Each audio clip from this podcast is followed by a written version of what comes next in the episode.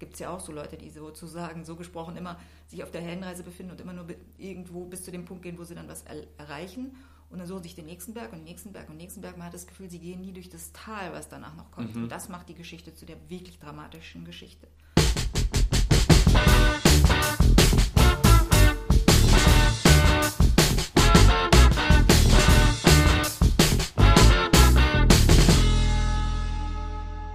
Hollywood wäre nicht Hollywood, wenn wir sie nicht hätten und unsere Lieblingsbücher wären plump gesagt ziemlich langweilig ohne sie. Natürlich die Helden.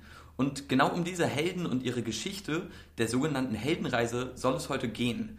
Damit begrüßen wir euch zu dieser Folge von Redbug Radio. Ich bin Heino und mir steht heute wieder Katrin Bonger zur Seite. Hey Katrin. Hi. Sehr interessantes Thema. Ich bin mal gespannt. Du selber warst ja sehr lange Zeit Drehbuchautorin und bist bis heute natürlich auch noch Autorin. Die Heldenreise ist für dich also wortwörtlich kein unbeschriebenes Blatt. Zuallererst vielleicht äh, hast du per se einen Lieblingshelden oder eine Lieblingsheldin? Ähm, die, die Frage ist jetzt tricky, weil wir, wir sprechen ja heute in zwei Parts. Ich denke, wir werden das aufteilen. Mhm. Einmal in einem Deep Dive über die Heldenreise und dann die Heldinnenreise. Und seit mir die Heldinnenreise stärker vor Augen steht, wird mir erstmal klar, dass es jetzt sozusagen vier Möglichkeiten gibt. Die Heldinnen auf einer Heldenreise, Hel der Held auf einer Heldenreise und umgekehrt. Und das mhm. ganze Panorama öffnet sich und wenn ich sage, Lieblingshelden haben für mich immer die Qualität, dass sie ein Happy End haben. Damit sind mhm. sie nicht auf einer Heldenreise, ja. um das mal anzudeuten. Ähm, und gleichzeitig sind es, sind es starke Charaktere, die auch ähm, die Qualitäten, eigentlich muss ich sagen, die liebsten Helden sind mir die Heldinnenreise und Heldenreise miteinander kombinieren. Die gibt es tatsächlich, mhm. auch im Film, auch in den Büchern. Das heißt, sowohl ähm, egoistische Strukturen haben und für sich selber kämpfen, als auch für die Gruppe da sind und für die Gruppe was tun und für die Gruppe was machen. Mhm. Und ähm, ab an dem Zeitpunkt zerfällt alles, was ich vorher irgendwie mal so gedacht habe, was ein Held ist. Also ich mag natürlich die, äh, diese Superheldenfilme, ich bin absolut Fan von denen. Ja. So gesehen mag ich ähm, Iron Man, ich mag Superman, ich mag diese Art von Helden. Aber Gott, das sind natürlich die klassischen Helden. Klar, ja? auf jeden Fall. Und wenn man dann jetzt mehr guckt zu den Heldinnen, ähm, lustigerweise ist Pippi Langstrumpf in meinen Augen auch eine, äh, auf einer Heldin-Story. Oh, absolut. Männlich. Ja. Weil ja, also sie ist zwar ein Kind, aber letztendlich on her own, ne? Sie macht mhm. ihr Ding. Aber da kommen wir wahrscheinlich jetzt nach und nach mehr zu. Ja, auf jeden Fall, auf jeden Fall. Du hast ja selber einen, einen Blogbeitrag über genau dieses Thema geschrieben, die Heldenreise. Und da schreibst du unter anderem, dass man die klassische Dreiaktstruktur, wenn man das so sehen will, von, von Geschichten in Film wie auch in Literatur ganz gut zusammenfassen kann, auch unter zwölf Unterpunkte zur sogenannten Heldenreise. Würdest du sagen, es gibt dahingehend, also wir kommen noch zu diesen zwölf Unterpunkten der Heldenreise, aber würdest du sagen, es gibt dahingehend fundamentale Unterschiede ob du eine Geschichte für ein Buch schreibst oder für ein Drehbuch? Also die Dreiaktstruktur ist ja ursalt. Also ja. die, da geht's dann, kannst du aufs griechische Drama zurückgehen und die ist immer noch relevant für alles, für Theater, für Bücher und ähm, wir brauchen eine bestimmte Spannungskurve und die wird durch den drei oder auch fünf Akte bedient, in die man das einteilt, einfach um so einen Ablauf zu haben. Und wir haben die so stark verinnerlicht, dass ich würde sogar sagen, die trifft auf eine, eine Schulstunde zu oder die trifft auf ähm, einen Vortrag zu, den du hältst, einen TED-Talk. Wenn ich eine Lesung habe, ist mir ganz klar, dass ich ähm, eine bestimmte Struktur präsentiere, beispielsweise 45 Minuten, dann weiß ich, ich fange mit einer Einleitung an, ich komme zu einem vorläufigen Höhepunkt, ähm, ich führe die Gruppe, wenn ich, wenn ich warm geworden bin, dann an einen Punkt von einem von auch einer gewollten Irritation oder mhm. Verwirrung oder auch, oh mein Gott, was ist ähm, Huch? Ja. Und dann aber am Ende gibt es einen riesen schönen Reward und einen Abschluss und dann geht man befriedigt aus so einer Sache raus. Schlimmste sind diese Vorträge, die so beginnen, dass man schon nach den ersten drei Worten ahnt, dass jetzt ein auf dem gleichen Level von, ja. weißt du, erzähl, erzähl, manche, manche Lehrer, manche Professoren hatten das dann, wo man da schon dachte, okay, kann gleich einschlafen. Mhm das ist nicht gewollt. Und natürlich im Entertainment-Bereich extrem wichtig, dass du diese Aktstrukturen einhältst, die früher ähm, im Theater quasi Gesetz waren, ja. die sich natürlich dann aufgelöst haben, auch in andere Theaterformen. Und ich denke, wenn ihr Theater macht, äh, dann bedient ihr die auch grober oder weich davon ab. Mhm. Ne? Die Dreiaktstruktur und die Heldenreise sind zwei verschiedene Sachen, aber natürlich faden die zusammen, weil auch die, die Heldenreise ist das verinnerlichte ähm, Prozess der, der Dreiaktstruktur, nur nicht jetzt von der strukturellen Sache aus gesehen. Es muss drei drei oder fünf Blöcke geben, mhm. wo die Handlung sich abspielt, Einleitung, Mitte, Ende. Also warm werden, könnte ich sagen, wir spielen und jetzt Fade out und Belohnung, sondern sie geht vom Charakter aus. Also mhm. von der Person, dem Helden, der, auf die, der in dem Buch unser Hauptcharakter ist, der die sich auf diese Journey begibt. Und da sind wir Menschen, du kannst mir fast, also du kannst mir keinen Film sagen, wo es nicht einen Helden, das ist dann einfach der Hauptprotagonist, oder meinetwegen derjenige mit der meisten Drehtagen ist. Kein Buch, wo du nicht sagst, das ist eigentlich der, um den es sich dreht. Mhm. Wenn du das aufgibst, dann verlierst du die Leser nicht nur, sondern, also, was soll das sein? Ja, dann, dann wird es random und ähm, da merken wir dann, wird sehr schwer, eine Geschichte zu erzählen, wenn man nicht, ja, man sich mit niemandem identifizieren kann. Ja, absolut. Also das ist halt wirklich so ein zugrunde liegendes Schema, dessen man sich eigentlich sehr gut bedienen kann, um sofort zu wissen, wenn ich mich daran halte, dann habe ich eigentlich schon eine Story äh, oder wenn ich das benutze für meine Story, dann ist es schon mal interessant. Und das finde ich äh, sehr krass, weil so jeder Superheldenfilm funktioniert so. Jeder äh, Actionfilm, weiß ich, guck dir Matrix an, sei es Harry Potter oder Herr der Ringe. Oh ja, jetzt kommen wir schon zu den interessanten Sachen. Ja. Interessant ist für mich, dass ich erstmal dachte, also jetzt lass uns das noch ein bisschen, das ist ja ein Deep Dive, da mhm. richtig Deep Diven. Ähm, die Heldenstory Campbell ist, ein, ist so ein, quasi ein Historiker, der sich da mal mit auseinandergesetzt hat, ganz stark und gesagt hat, hier gibt es Strukturen in diesen Geschichten, wir haben immer gleiche wiederkehrende Dinge. Und ähm, Vogler ist eigentlich derjenige, der fürs Drehbuchschreiben so wichtig ist. Der hat das dann nämlich in seinem The Writer's Journey oder auf Deutsch heißt es ein bisschen anders, die Odyssee des Drehbuchschreibens. Mhm. Mittlerweile, dieses Jahr ist das Jubiläum rausgekommen, das Buch war lange vergriffen, gibt es auch wieder eine englische Ausgabe okay. und auch eine deutsche. Also ähm, kann man das Buch auch kaufen, ist quasi so eine Bibel für Drehbuchautoren geworden, wo er diese, sagt er auch ganz offen, dass er dabei Campbell sich abgeguckt, im Grunde das für uns runtergebrochen hat, um es anwendbar zu machen für Drehbuchautoren. Mhm. Also einzelne Schritte, wie du schon gesagt hast, wie die Reise geht. Ähm, was er da beschreibt, ist eine Heldenreise. Und eine Heldenreise, Achtung, heißt nicht, dass ein männlicher Held auf der Reise ist, sondern mhm. es heißt, dass es eine bestimmte Struktur hat. Das kann auch eine, eine Frau auf dieser Heldenreise sich befinden. Die hat aber eine immer wiederkehrende Struktur und wir haben, wir haben die für uns alle zu so einer Art, so muss es sein, dann muss der Beat kommen, dann muss der Beat kommen. Und für mich war es jetzt eine komplette Offenbarung und das ist jetzt sozusagen einfach nur ein Hint, weil wir, denke ich mir, separat davon sprechen und dann vielleicht auch irgendwann mal über beides gleichzeitig. Hm. Die, die Heldenstory entdeckt hat und natürlich mit feministischen Ansätzen und solchen Dingen kommen jetzt plötzlich die Überlegungen, wie könnte die Story aussehen, wenn man sie mit einem weiblichen, mit einer weiblichen Energie, sag ich mal, geht. Ja. Und es ja. kann auch ein Mann sein, der die geht, oder auch ein Junge. Und nur um das zu sagen, auf, wenn man genau hinguckt, ist Harry Potter auf einer Heldinnen-Story mhm. und alle Superhelden sind auf Helden-Stories. Und warum das so ist, können wir, wenn wir ins Detail gehen, dann äh, nochmal genau sagen. Okay, das ist schon mal äh, sehr interessant, dass sich Harry Potter zum Beispiel auf einer Heldin-Reise begibt. Dazu würde ich sagen, äh, später mehr, wenn wir explizit über die Heldinnenreise hm. reden. Aber wo genau fängt dann, wenn wir bei den Basics anfangen, wo genau fängt die Heldenreise an per se, wenn wir nach dem Schema gehen? Also ich will erstmal sagen, die, die Heldenreise macht was aus. Es ist, und mhm. das ist super interessant in der Zeit, wo sich männlich und weibliche Ansätze ähm, wie man Geschichten erzählt, wie man Gesellschaft lebt, denn du, das geht tief. Du, du kannst sagen, wir sind als Kultur, haben das Gefühl, dass die Heldenreise ist die einzige vernünftige Reise, die man erzählen sollte. Mhm. Und was dir dann klar wird, dass du auch auf dein Privatleben und deine eigene Karriere diese Superheldenreise äh, anlegst. Ja. Du bist ja. der Meinung, du musst äh, losgehen, du musst eine Ausbildung machen, du musst der Beste werden in deinem Studium und dann gehst du in deinen Beruf und dann versuchst du wieder der Beste zu werden und dann am Ende hast du dein Ziel erreicht und stehst da mit der Trophäe oder mit dem, was du dann auch immer hast. Mhm. Es gibt ja diesen Spruch, äh, mein Haus, mein, mein Auto, meine Frau. Also da geht es dann um ganz konkrete Dinge, die man erreicht. Nur wir müssen uns klar machen, der Held, und ich denke jetzt mal an Donald Trump, der Held ist am Ende einsam.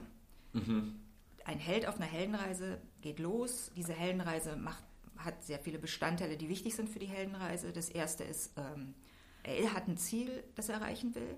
Er erreicht es allein.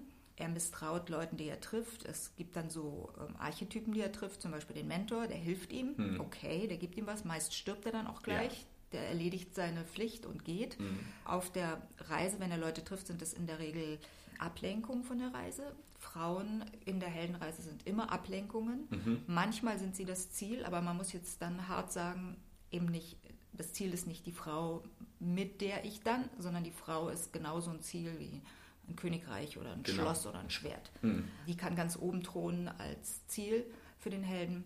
Wenn Frauen auf der Reise auftreten, sind es Zirzen, äh, lenken sie den Helden ab. Ich würde mal sagen, sind lästig und wir kennen das aus dem eigenen, also wir kennen das aus dem Leben, ja, dass man, wenn man auf einer Karriereleiter ist, ähm, Beziehungen eher ablenkend oder ja, nicht fördernd sein kann. Genau. Und ähm, vielleicht hat man seine Ehefrau zu Hause oder seinen Ehemann. Wenn man eine Frau ist, kann das genau das Gleiche sein. Hm. Und wundert sich dann manchmal, warum die Ehe scheitert, weil man merkt, man versucht zwei Stories gleichzeitig zu leben, um das jetzt mal so zu sagen. Ja. Das ist eigentlich für mich, hat mir einfach komplett in letzter Zeit den Kopf gesprengt, weil mir klar geworden ist, oh mein Gott, es gibt zwei Stories. Es gibt nicht nur die eine Story und die, und die andere Story, die Heldinnen-Story, ist mindestens genauso alt. Hm.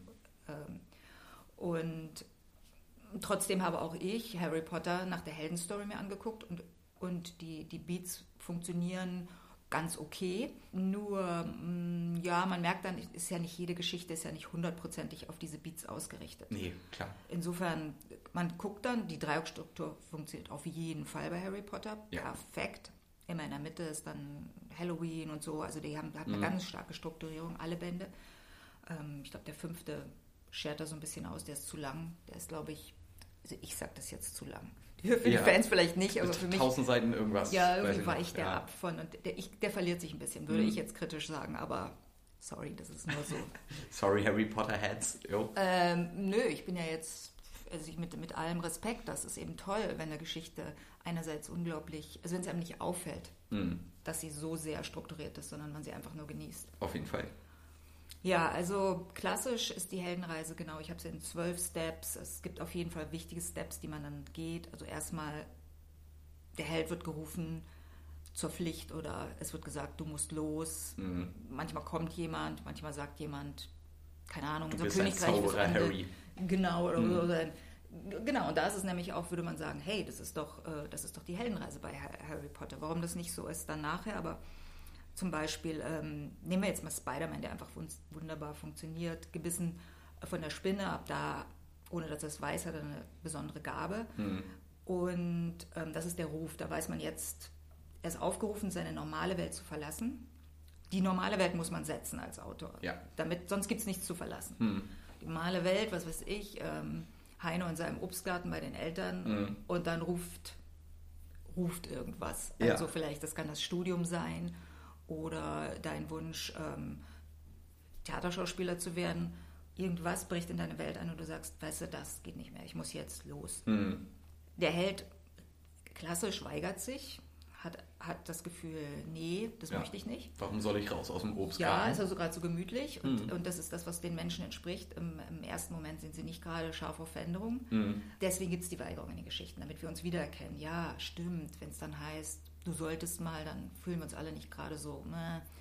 Ähm, ganz wichtiger Punkt, er weigert sich und er überwindet die Weigerung. Meist kommt noch ein verstärkter Push und ähm, oder eine, eine Verstärkung wie du musst aber weil. Ähm, ja. Mm. Oder du kannst nicht mehr zurück, musst jetzt einen neuen. Ja, oder genau, oder dein, dein Haus ist abgebrannt und ja. jetzt geht, musst du eh los. Äh, genau, und dann geht der Held los und auf dem Weg, ganz normal, begegnen ihm Herausforderungen, Schwellen nennen wir die, über die er steigt, über die er gehen muss. Das können physische Probleme sein, also äh, Probleme, die ganz einfach sind, einen Berg, den er zu überwinden hat. Mhm. Das kann heißen, dass Feinde auf ihn zukommen, die er bekämpfen muss. Ja. Er muss eine Krankheit loswerden. Er muss eine Krankheit loswerden, er muss irgendwie ähm, Fähigkeiten erlernen. Ähm, also er ist beschäftigt, Aufgaben zu erledigen. Ja. Also wie ich gesagt habe, Studium und Scheine machen und am Ende seine Magisterarbeit schreiben. Das sind die Schwellen, die der Held nach und nach überschreitet. Und das ist lustig, weil es wirklich wie eine Bergbesteigung ist, weil er so ein gefühlt auch dann irgendwann so eine Spitze erreicht, wo er dann sagt, so jetzt, jetzt habe ich mich ganz nach oben gearbeitet mhm. und bin da und habe ähm, was errungen. Ja, dann, dann, identifiziert sich der Held dann auch mit seiner Berufung. Ne? Ja, absolut, auf dem mhm. Weg, absolut. Ähm, es gibt ganz klassisch natürlich Feinde, die ihn davon abhalten, die eigentlich zeigen, wie stark er ist. Wie gesagt, Frauen auf dem Wege, wenn es ein männlicher Held ist und umgekehrt Männer auf einem weiblichen Weg. Mhm. Super schönes Beispiel ist Wonder Woman, wo alle so erfreut waren, dass endlich mal eine Frau äh, in eine Heldinnenstruktur eintritt. Mhm. Ähm, Frage ist es, ob das das Ziel sein soll, dass Frauen sich männlichen Strukturen anpassen. Mhm. Jetzt mal wieder gefragt, wie im Leben, ja. weil wir schreiben, wir Autoren müssen die Geschichten aus dem Leben greifen und auch aus den Zeitumständen. Es hat keinen Sinn, dass wir immer die Heldengeschichte erzählen, wenn die Heldengeschichte langsam sich auserzählt hat, kulturell in einer gewissen Weise oder zumindest ergänzt werden muss. Ja, das finde ich ist, also du, du sprichst ja schon was äh, fundamental Wichtiges an, finde ich, weil ähm, ob sich diese Sachen überhaupt auserzählen lassen, weil irgendwo ja, auf der anderen Seite funktioniert es immer wieder mit diesem Schema. Also so äh, die Marvel-Filme fun fungieren alle auf diesem Prinzip letztendlich mhm. und äh, sind jedes Mal ein Bestseller. Und du weißt, was dich erwartet. Du weißt, am Ende gibt es eigentlich ein Happy End, auch wenn wir nachher noch darüber sprechen können, warum die Helden am Ende vielleicht alleine sind. Aber mhm. würdest du sagen, es gibt in uns Menschen irgendwie was, das sich nach dieser Geschichte oder dieser Art der Erzählstruktur so sehr sehnt, dass wir, egal was ist, das Ding einfach mit einem neuen Etikett jedes Mal wieder kaufen? Also was ich interessant fand, ich habe dann, weil mich das so fasziniert hat und weil ich es so äh, einsichtig fand und schon äh, als ich angefangen habe, Drehbücher zu schreiben, dachte ich mir, danke für das Rezept, so mhm. ungefähr. Ja. Und alles funktioniert wunderbar, wenn ich das anlege. Ich komme immer zu, ähm, ich komme immer durch mein Buch durch, ich weiß, was ich erzähle. Also das war schon eine, das ist eine enorme Hilfe für die Klarheit, wie Geschichten erzählt werden. Und du hast recht, das wird seit Milliarden so gemacht und wir, werden das, wir haben das in unserer DNA. Mhm. Und ich habe äh, Lass uns fliegen ein Buch geschrieben, da geht es ums Schreiben und da habe ich das, ähm, meine Protagonisten, die in so einer Schreibschule sind, mhm. das nochmal nachempfinden lassen. Und ja. das ist mir eben auch aufgefallen, oder habe ich dort erzählt, weil es einfach so, ich wollte es wirklich lebendig machen. Und dann muss man sich klar machen, unser Leben ist ja wirklich ganz egal, ob du, ob du, also Geburt und ähm, Erwachsen und Jugend erwachsen werden und dann erreicht man dann vielleicht mit 35 so einen gefühlten Höhepunkt und danach geht es ins Decade, dann der Körper lässt nach und dann geht man an den tiefsten Punkt und dann irgendwann die Klimax oder der letzte Schritt wäre dann die Auferstehung oder das Sterben, der mhm. Tod, die Transformation, sag ich mal. Ja. Ähm, denn Tod muss man immer in Geschichten nicht unbedingt oder muss nicht immer Tod, Sterben bedeuten, sondern transformieren. Mhm. Ähm, das heißt, wir, wir erleben das die ganze Zeit. Ja. Wir sind sowieso genau, auf einer Heldenstory. Selbst wenn wir sagen, wir sind totale Schisser und werden geboren und kriechen uns bei Mama mhm. unterm Rock und sitzen da, bis wir alt sind. Ja. Äh, es ist die Heldengeschichte. Ja. Ne? Ja. Ich würde sagen, da bin ich absolut bei dir und äh, ich finde, dass so die Heldenreise, da kam mir zuerst, als ich mich ein bisschen damit beschäftigt habe, kamen mir zwei Sachen irgendwie in den Sinn. Das eine war äh, so Midlife Crisis, finde ich, äh, könnte so ein Anstoß sein für entweder eine neue Heldenreise oder einen Punkt in der Heldenreise, den man schon bestritten hat. Und das andere ist auch so ähm, Young Adult, so junge Erwachsene, die auf einmal anfangen, ihr altes Leben mehr oder weniger hinter sich zu lassen und einen komplett neuen Step in eine unbekannte Welt zu gehen, so raus aus dem Elternhaus. Und damit beginnt auch so eine neue Etappe. Das kann man, glaube ich, sowohl als Neuanfang einer neuen Heldenreise sehen, als auch als einzelne Etappe in der eigenen Lebensheldenreise. Also das ist eine schöne, in meinen Augen perfekte Heldenreise. Wir haben jetzt gesprochen, man geht bis auf diesen Gipfel und mhm. dann wird oft gesagt, dass, dass, das ist ein Ziel, dann muss man das Elixier bekommen.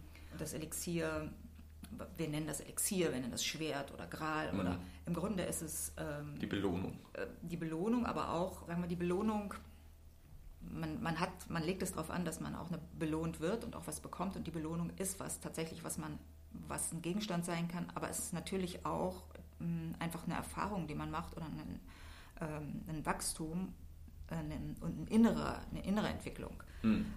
Das heißt, du sagst, jetzt habe ich das Abitur, aber ich habe auch diesen inneren, ähm, diese innere Entwicklung gemacht oder jetzt habe ich meinen mein Studienabschluss und ich habe auch diesen inneren, diesen inneren Prozess gemacht. Wenn der nicht vollzogen wird, gibt es ja auch so Leute, die sozusagen, so gesprochen, immer sich auf der Heldenreise befinden und immer nur irgendwo bis zu dem Punkt gehen, wo sie dann was er erreichen. Und dann suchen sich den nächsten Berg und den nächsten Berg und den nächsten Berg. Man hat das Gefühl, sie gehen nie durch das Tal, was danach noch kommt. Mhm. Und das macht die Geschichte zu der wirklich dramatischen Geschichte. Und dass der Held nicht nur irgendwo hingeht und sich eine Belohnung holt, sondern dass dann nochmal eine richtige, und das ist der allerschwerste Teil in allen Geschichten, was passiert, wenn wir jetzt eigentlich gedacht haben, ja, ich bin jetzt auf dem Berg, ja. ich hab's jetzt. Und wenn wir im realen Leben drüber nachdenken, dann ist ja klar, was jetzt passieren muss. Du stehst da oben auf dem Berg, wie lange willst du da stehen? Mhm. Ja, ich meine, ich sag mal, auf Mount Everest kann man nicht sehr lange stehen. Eine Viertelstunde. Irgendwann, ja. ja, da ist auch kein Sauerstoff, eine mhm. Viertelstunde max, ja. Und du musst umkehren und du musst das, was du erworben hast, sicher zurückbringen und dann zwar nicht in dein altes Leben, das wird kaum gehen, aber in dein transformiertes Leben. Ja. Also keine Heldenreise ohne den Rückweg. Mhm. Und deswegen sind viele auch sehr unglücklich, glaube ich, in ihrem Leben, weil sie immer denken, es geht darum, ein Ziel zu erreichen und sich nicht klar machen, dass wenn sie die Transformation, die mit diesem erreichten Ziel zusammenhängt, nicht durchleiden, muss mhm. man leider auch sagen, da ja. gibt es noch, der, der, der härteste Tiefpunkt wartet nach diesem ersten Höhepunkt, dann ist die ganze Sache irgendwie, ja, mh, mm, für die Katz. Ja, wie soll ich sagen? Also man kennt viele Leute, die so leben. Mhm. Und man merkt dann eben, die haben auch große Schwierigkeiten, älter zu werden. Die sind so in diesem Forever Young-Modell, die ähm, heiraten und dann nehmen sie sich ab einem gewissen Zeitpunkt die gleiche Frau nochmal in zehn Jahre jünger ah, ja. und dann mhm. nochmal eine Frau, je mhm. nachdem wie alt sie werden, hat man das Gefühl, sie sind immer in dieser Wiederholungsschleife. Ähm, Gibt es bei Frauen wahrscheinlich auch, ja. Ähm, kriege immer wieder mit dem nächsten Mann wieder nochmal Kinder und dann nochmal ein Kind, weil ich immer denke, ich kann das nochmal wiederholen, hm. statt zu sagen, ja, jetzt ist es mal gut mit Kinderkriegen, jetzt musst du Großmutter werden. Ja. Weißt du, jetzt ja. musst du absteppen. Ich verstehe. Ähm, ja. Und wenn du das, den Schritt nicht machst, dann sieht das irgendwann auch nicht mehr so schön aus. Äh, das ist jetzt hässlich gesagt, als, auch als Frau, aber hm. ich meine es auch wirklich im Sinne von, du musst am Ende, ganz am Ende deines Lebens der Alte oder die alte Weise werden die den Tribe oder dein, dein, deine Gruppe oder deine Community entweder durch das Vorleben der Taten wie der Held, der dann einsam ist, aber doch was gezeigt hat, was mhm. vorgeführt hat, oder als Heldin, die, die ein anderes Ziel hat, aber auch, du bist derjenige, wo diese Leute sagen, ja, toll. Ja, so, so soll es sein. Ne? Auf jeden Fall. Aber ähm, ich würde fast sagen, dass viele Werke, gerade in der Populärkultur, auch diesen Weg gar nicht gehen, oder? Zu zeigen noch, äh, wie der Held am Ende leidet oder noch so den, den Berg wieder absteigt. Weil das will man ja doch eigentlich auch nicht sehen. Du willst auch sehen, wie dein Held brilliert und wie er die ganze Zeit auf hm, der Spitze aber steht. Aber wenn du dir die Helden-Stories, also auch die Marvel-Filme anguckst, die gehen dann durch die, durch die dunkle Phase irgendwann. Ne? Mhm. Und wir nehmen das da so hin, wir wissen ja, ach, wird der eh gewinnen, er wird es ja, ja eh ja. schaffen. Ja, Trotzdem sehen wir ihn an einem Punkt von absolutem, wo man denkt, jetzt geht, jetzt war, das war's. Also mhm. man mhm. weiß dann auch, es nein, es wird schon alles wieder werden. Aber irgendwann äh, glaubt man dann trotzdem. Aber meist, jeder ja. Drehbuchautor wird dich an den Punkt führen, wo der Held da sitzt und der Held denkt selber, jetzt läuft nichts mehr und der Zuschauer ist auch so wie, ah, jetzt ist der Punkt, wo, oh mein Gott, jetzt ist er in der größten Not und in der größten Bedrängnis. Hm. Und aus der, wenn er sich dann aus der rausrabbelt, meist mit dem finalen Kampf, ja. ähm, das ist, wäre dann die Klimax, der letzte, der letzte Punkt der Heldenreise, wo er dann transformiert in diesem letzten Kampf oder in der Verfolgungsjagd oder diese Action, die am Ende so kommt, die eigentlich das nochmal, diese Energie von dieser transformatorische Energie nochmal in ein Bild fasst. Mhm. Wenn du das nicht hast, ja, ähm, ich glaube, viele denken, ach naja, Heldenreise, das ist so Genre-Literatur und stimmt auch. Genre-Literatur ist sehr angewiesen, dass der Leser dabei bleibt. Wenn ich jetzt Literatur schreibe, dann, sorry, was interessiert mich diese Strukturen? Ich schreibe einfach so vor mich hin. Mhm. Ich denke, das ist so ein bisschen, mm, dann passiert nämlich das, was du sagst. Manchmal sind die Geschichten dann so seltsam plätschrig mhm. oder sie sind überdramatisch und rufen eine Problematik nach der anderen aus und man erkennt eigentlich gar nicht, was, was da jetzt so relevant dran ist. Weißt du, so. Ja. Ich glaube, man macht sich da ein bisschen was vor, wenn man denkt, man kann sich da komplett von loslösen. Das sind so wie Lehrer, die sagen, ach, warum machen wir nicht heute äh, statt 90 Minuten oder statt 45 Minuten einfach mal drei Stunden? Und dann sich wundern, dass die Schüler so nach, nach der ersten Hälfte ja, völlig, geistig. Äh, ja. Und eigentlich in die Pause wollen und solche Dinge. Man, man hat das so stark verinnerlicht. Äh, man hat ja auch einen Biorhythmus. Mhm. Ähm, jede Stunde wird irgendein Organ in dir aktiviert. Diese, diese Sachen sind sehr stark am Menschen orientiert und nicht umgekehrt. Da ist nichts übergestülpt, sondern es ist aus der menschlichen Erfahrung heraus erkannt und gespiegelt in die Welt für für uns, dass wir erkennen können, ah, das ist ja bei uns auch so. Mhm. Diese Erfahrung nimmst du dann weg, wenn du und natürlich ist es toll, wenn man als Künstler alles Mögliche ausprobiert und sich da sagt, nö, ich mache das anders. Draufgepfiffen, ja. Ja, klar. Meist hast du dann eine etwas kleinere ähm. Audience, wenn du dann Ja, so, genau. ja, Wundest dich dann nicht, wenn dann so 100 Exemplare irgendwo im, im Buchhandel, Mhm. vielleicht hast du überhaupt, ähm, genau, musst du einfach damit leben, dass, dass viele Leute dann sagen, das ist ein Experiment und da können nicht so viele mitgehen. Ne? Ja, ja. Experimente und äh, klassische Literaturstrukturen. Lass uns nochmal, äh, du meintest ja, einer der wichtigen Akte ist nach dem, nach dem Gipfelerlebnis praktisch die, äh, oder beim Gipfelerlebnis der symbolische Tod, sag ich mal, oder die Transformation des alten Ichs in das Idealbild des Helden oder weil man durchlebt ja eine Verwandlung unweigerlich. Ne? Entweder wird man stärker körperlich, physisch oder geistig, man wird äh, lernt mehr über die Welt oder über die eigene Vergangenheit oder whatsoever und das macht was mit äh, dem Helden oder der Heldin in der Story und verwandelt einen, aber das muss ja nicht in den zwangsläufigen tatsächlichen Tod des Helden hinauslaufen. Nee, nee, ähm, diese, also wenn man oben ist, fühlt man sich super gut und dann gibt es meist, das nennt sich dann Wendepunkt. Der Wendepunkt ist auch in der Dreiecksstruktur sehr wichtig. Ähm, du hast was erreicht, aber irgendwie nicht wirklich alles. Meist Mhm. hast du was Äußeres erreicht und es fehlt die innere Befriedigung. Äh, manchmal ist es auch, ähm, dass du hast eben den, die, die, die 50 Prozent übersehen bei der ganzen Sache. Vielleicht Mhm. ähm, hast du dir was kaputt gemacht, was du dringend, was, was dir sehr wichtig war. Etwas ist verloren gegangen. Und dann äh, finde ich, und so erzähle ich es gerne, beginnt die innere Reise, die man macht und die, die quasi ein Abstieg ist, aber es, man könnte auch sagen, es wird häufig, wird es immer genannt, ähm, der Held geht in die Unterwelt. Mhm. Ich glaube, das meint auch Unterbewusstsein. Das heißt, jetzt musst du richtige innere Arbeit leisten. Ja, Du kennst es ja, wenn du, äh, nehmen wir mal an, du, du hast deinen Abschluss äh, an der Uni gemacht, um zu sagen, so ein deutliches äußeres Ziel.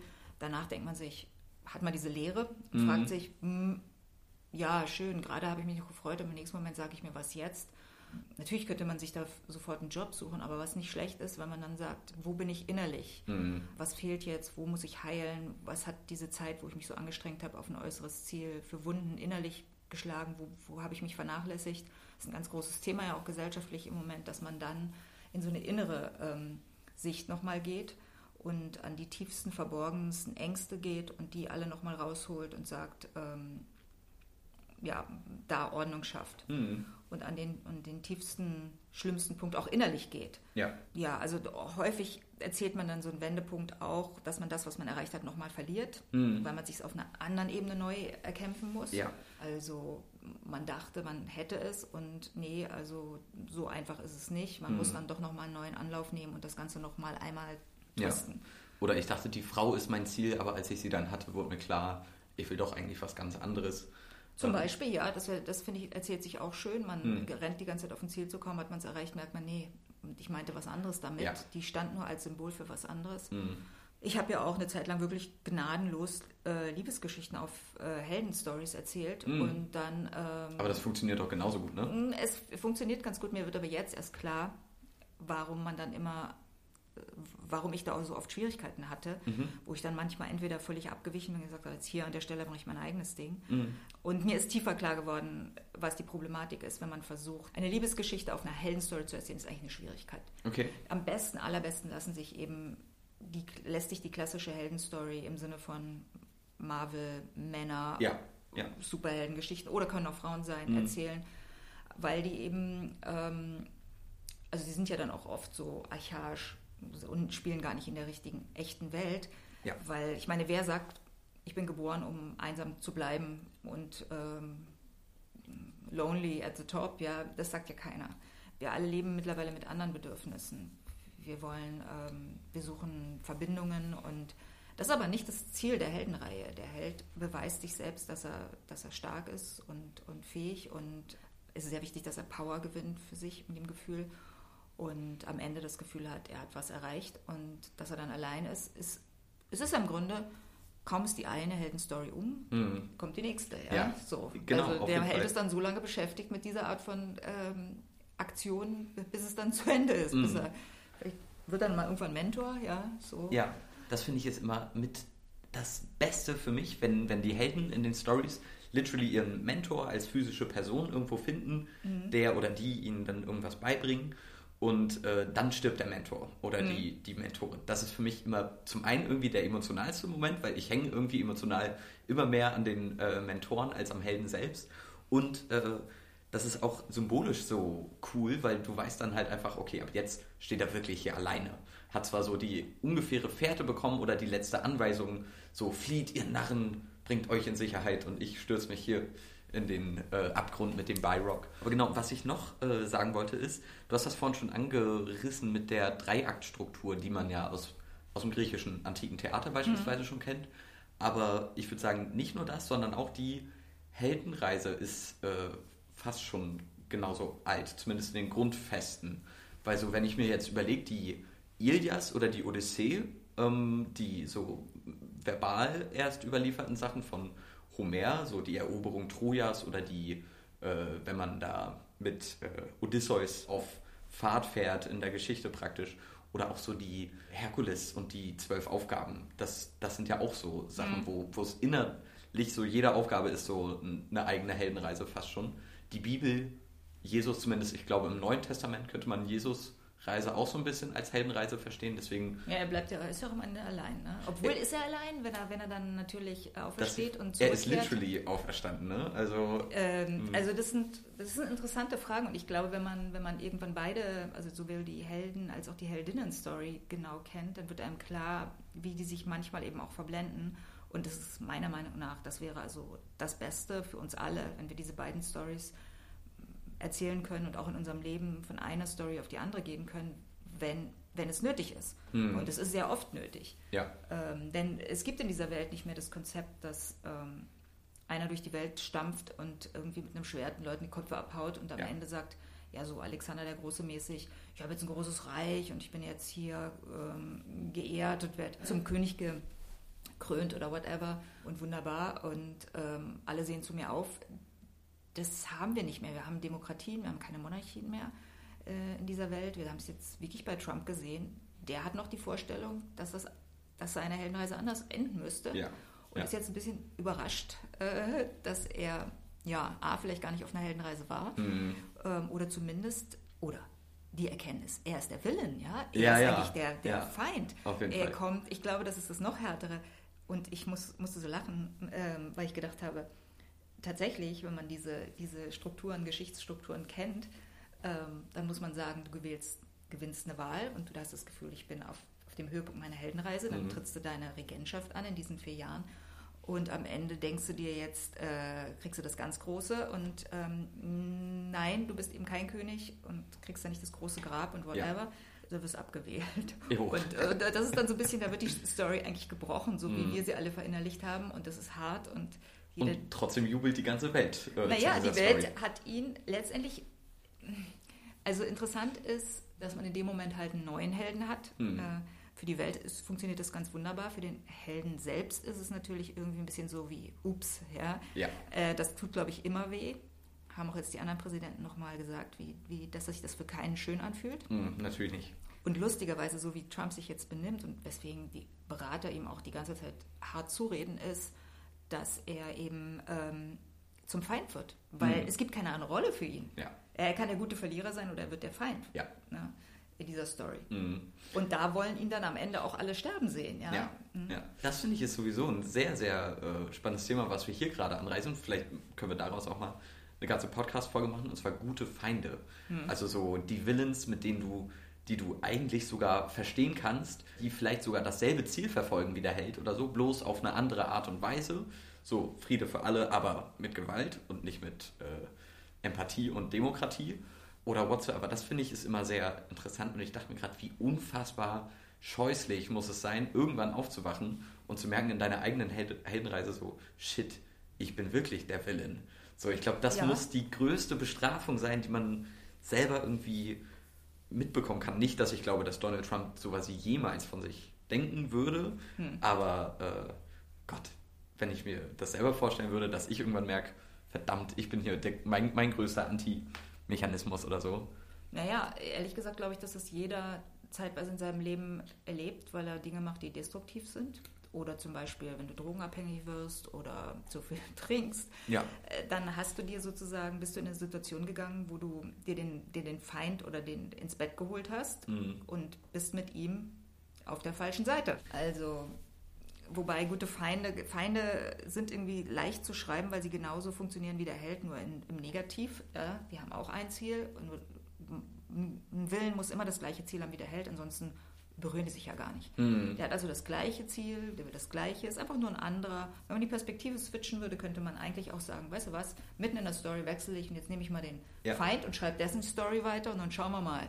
Mhm. Also ich mag immer, ich liebe das direkt in meinen Büchern, dass ich, wenn ich einen Feind habe, und natürlich sind in äh, Young Adult Geschichten Feinde, sage ich mal, so ein bisschen so ein, so ein Schüler, der so ein bisschen bullied Genau. oder vielleicht solche Mhm. Sachen macht. Und ähm, ich muss aber sagen, dass das Interesse daran, Feinde überhaupt zu erschaffen, bei mir immer kleiner wird. Und das hängt auch damit zusammen, dass mir die Heldenstory in dem Fall immer weniger was sagt. Mhm. Aber in der Regel, wenn ich einen Feind habe, sorge ich dafür, dass man noch eine andere Seite von ihm kennenlernt und den dann integriert in, in die Story als jemand, den man nämlich auch auf einer schrägen Heldenstory verstehen kann. Mhm. Ich finde, ich meine, selbst J.K. Rowling hat ja Snape dann am Ende noch eine Story gegeben und ihm und ich, man könnte ohne Probleme hätte man auch das von anderen Nebencharakteren machen können.